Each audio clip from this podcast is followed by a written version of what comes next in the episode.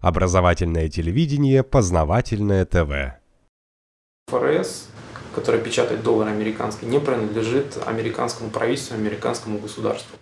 То есть оно не подконтрольно ему, а скорее наоборот. ФРС есть э, продукт американского народа. То, что там говорят, что его создали там банкиры Соединенных Штатов, это правда. Но сами банкиры продукт американского народа. То есть э, нация создает инструменты своего доминирования в мире, в стране и так далее.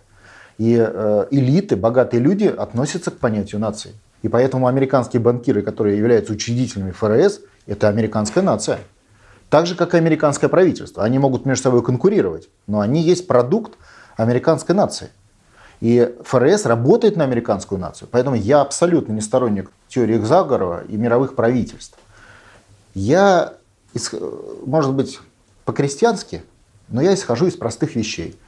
Как происходит в малом, так и происходит в большом. Если человечество за всю свою историю, много тысяч, которая много тысяч лет, всегда существовала путем борьбы конкурентной между разными нациями или народами, или племенами – или стаями еще до этого, когда человека нельзя было назвать человеком, то так это и есть и сейчас. У нас конкурируют даже деревья за доступ к Солнцу на полянке, а уж живые существа и уж такие команды под названием нация, это 100%. Проявляется эта конкуренция через войны, через создание специальных институтов и инструментов этой конкуренции. В основе этой конкуренции лежит чувство собственной значимости. И это в полном объеме относится к американскому народу. Ему удалось создать ряд инструментов глобального управления для своих целей американской нации. То есть цель ФРС – обеспечить американских банкиров, которые есть принадлежность американской нации, огромными деньгами. Вот и все. И они эту цель решили, реализовали. Деньги поставляют в сегодняшней системе Америки весь мир.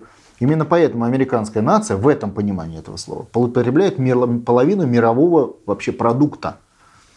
То есть Мир наполовину, весь мир работает на одну страну, Соединенные Штаты Америки. Вот это означает, что любое усилие или любой продукт, который производится в мире, в России, в Китае, в других странах, половина его даром отдается Соединенным Штатам Америки, чтобы мы понимали глобальную систему управления. Почему даром? А потому что это, это так правило устроено, что американцы половину ВВП потребляют, производя только, если мы отбросим сферу услуг, порядка 8%. То есть они потребляют, убираем сферу услуг и сферу управления, они потребляют, ну вот сравните, 50% при своем собственном производстве 8-10%. Как работает система производства? Американцы производят какой-то продукт. Объем их производства продукта, если убрать сферу услуг, порядка 8% мирового ВВП. А потребляют 50%. Понимаете, да? То есть они платят за 8, потому что они столько произвели, а потребляют 50. И за 50 они не платят. 50 есть форма сбора дани со всего мира. Ну, такая современная, аккуратная. Так вот эти получается почти 50%, то есть почти каждое второе усилие любого человека на планете это обеспечение бесплатное э, Соединенные Штаты Америки его продуктами его труда. Все просто.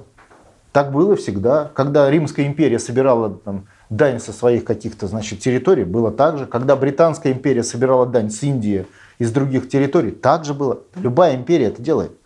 Если ты империя, ты грабишь колонии. А что, это какая-то новость я сейчас говорю? Познавательная. Много интересного.